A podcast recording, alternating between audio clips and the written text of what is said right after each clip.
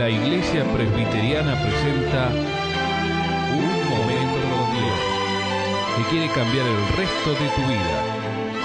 Con ustedes, su conductor, el reverendo Roberto Rodríguez Aliaga.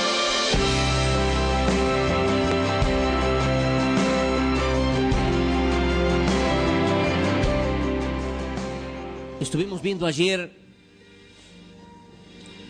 que tenemos que afrontar, hay problemas que tenemos que afrontarlos sí o sí, no podemos decir que no existe dificultad, sí hay.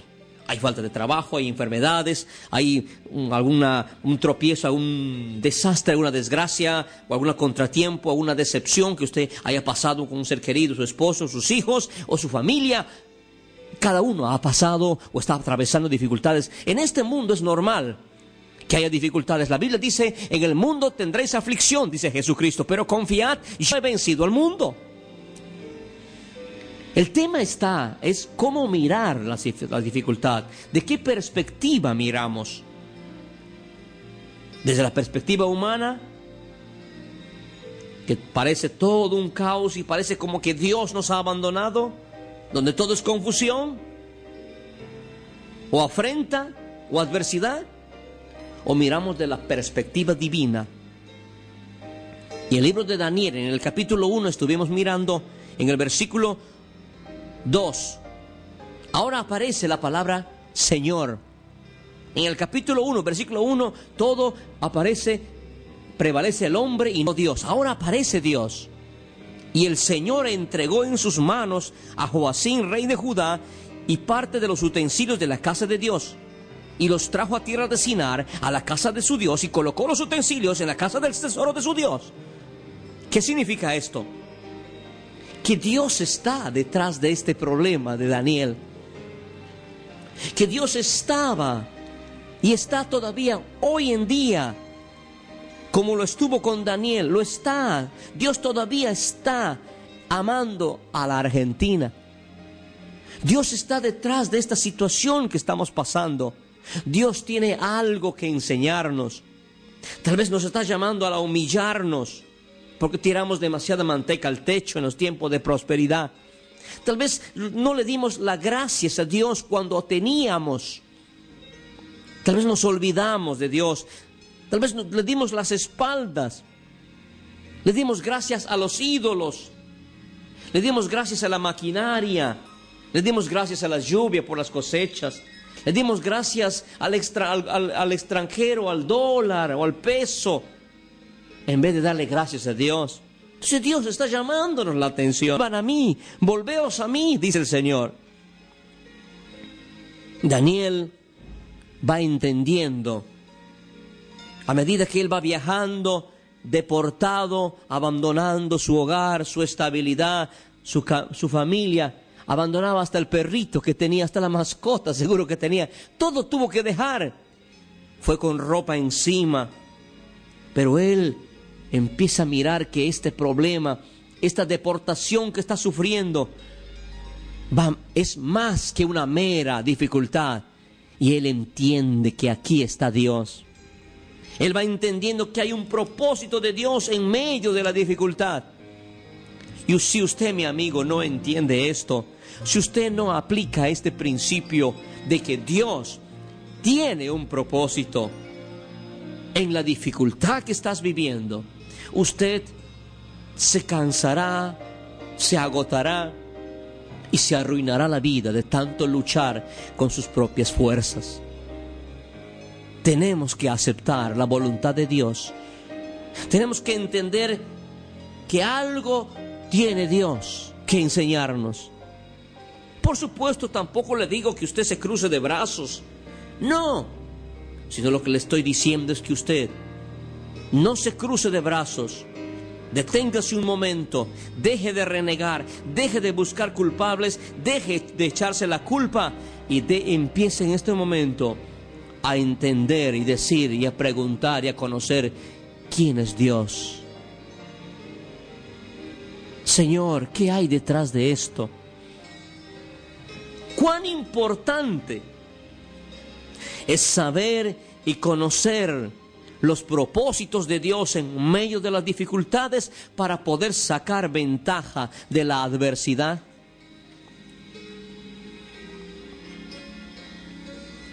Y esto hay que aprenderlo. La primera pregunta que tienes que hacerte es, ¿qué hay detrás de todo esto? Señor, ¿qué hay detrás de este contratiempo que tengo? ¿Qué hay detrás de esta desgracia que me amenaza?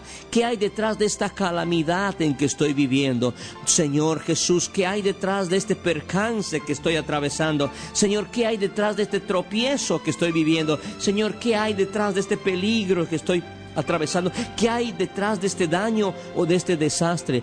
¿Qué hay detrás de esto? Enséñame, Señor. Daniel se avivó. Daniel empieza a entender que Dios está detrás de este problema, que Dios le está permitiendo que él sea llevado a otro país que no es su país, que él está yendo a un lugar donde no ama. Seguro que Dios lo está llevando para dar testimonio de su palabra en Babilonia. Hay muchas cosas, mi amigo, que no podemos hacer en otro lugar a menos que no estemos en el lugar, aun cuando el lugar no nos guste. ¿Usted pensó vivir en esta ciudad? ¿Acaso no fue su plan vivir en otro lugar? ¿Por qué estoy aquí? ¿Y por qué no estoy allá? Tienes que entender que Dios tiene un plan por algo ha permitido que vengas a este lugar. Por algo estás ahí donde estás. No importa si el lugar es estrecho. No importa si el lugar es incómodo. No te quejes. Pregúntale a Dios, Señor, ¿qué quieres que yo haga? Dios disciplinará a su pueblo amado. Daniel va entendiendo que el pueblo de Israel está siendo llevado a Babilonia porque Dios quiere disciplinarlo. Tal vez estás pasando un problema. Es posible que Dios te está disciplinando. Y disciplinar significa corregir, enderezar lo que está torcido, corregir lo que está defectuoso, madurar lo que está inmaduro. Disciplinar significa entablillar, enyesar lo que está quebrado para que no se desastille y no le entre la gangrena espiritual, moral. Tienes que entender que Dios está tratando con tu vida, mi hermano. ¿Acaso Dios es incapaz o impotente. No. Él conoce nuestros caminos. Él sabe nuestro sentar y nuestro levantar. Él está detrás de todo esto. Dios mostrará su superioridad sobre las huestes satánicas, sobre el reino de Satanás y sobre el reino babilónico. Daniel dice, Dios va a mostrar su poder ahora. Porque dígame usted, ¿cómo conocerás la salud si no has estado enfermo? ¿Cómo tendrás abundancia si nunca has tenido escasez? ¿Cómo aprenderás a valorar la compañía si nunca has estado solo? Dígame usted, ¿cómo aprenderás a ser un buen mayordomo si antes no has perdido todo? ¿Cómo aprenderás a valorar a tu familia si no has pasado momentos de soledad? Muchas veces uno valora las cosas después que las ha perdido. Dios mostrará su poder. ¿Cómo disfrutarás la paz si no ha, habido guerra antes? ¿Entiende lo que le estoy queriendo decir? Muchos descubrimientos en la vida de, uno se los ha hecho no cuando todo era camino de rosa, sino cuando hubo adversidad. Muchas veces uno valora la amistad, valora el compañerismo cuando uno ha perdido.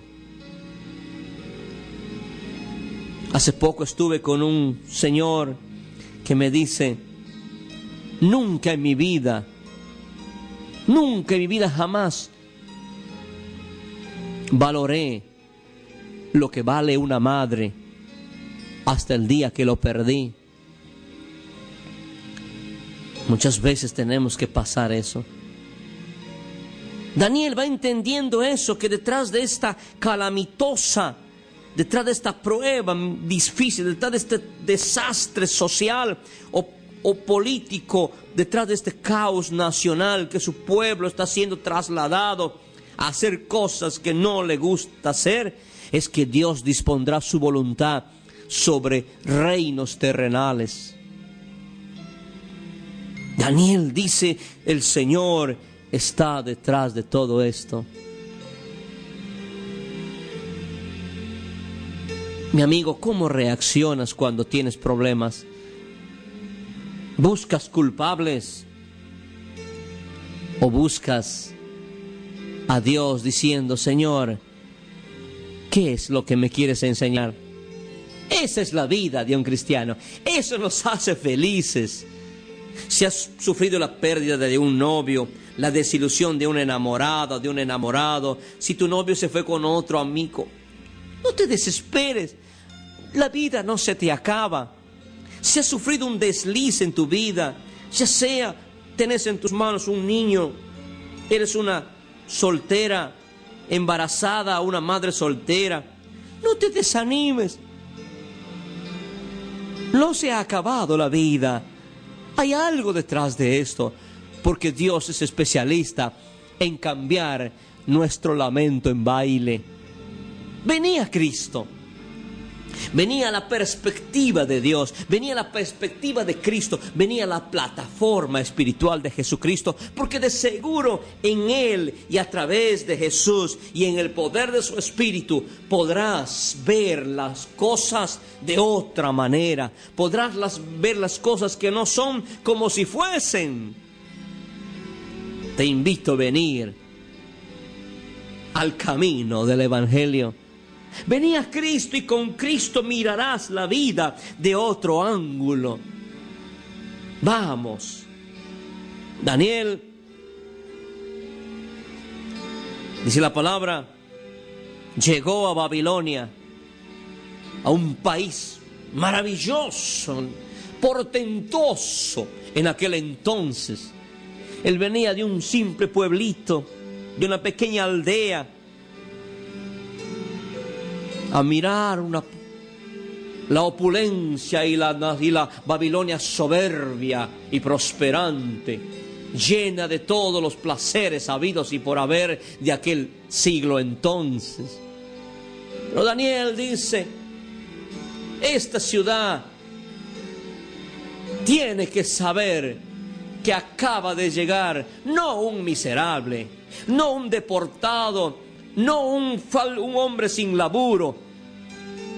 Acaba de llegar un hijo de Dios. Acaba de venir a este pueblo un hombre con esperanza y con nuevos horizontes y perspectivas espirituales. Babilonia, no te tengo miedo. Argentina, no te tengo miedo.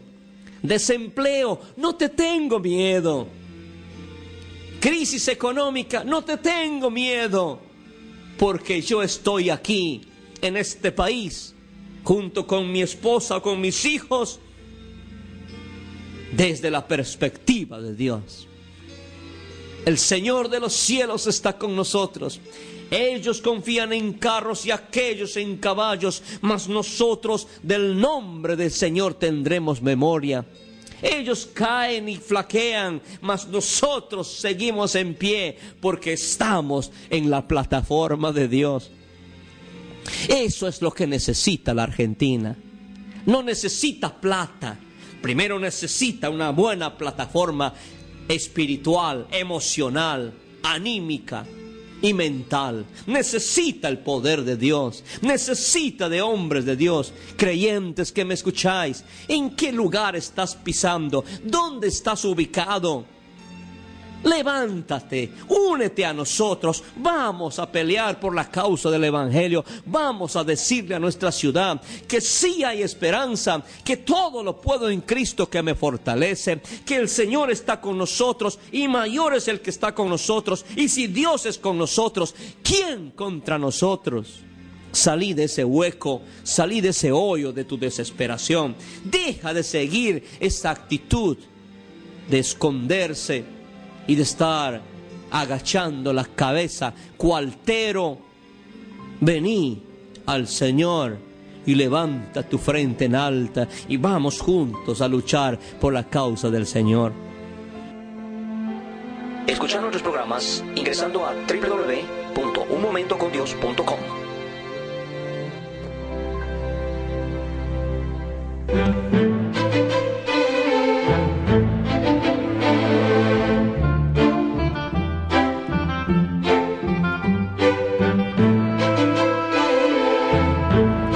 Esto ha sido Un Momento con Dios, presentado por la Iglesia Presbiteriana. Y te invitamos a sintonizarnos mañana en este mismo horario.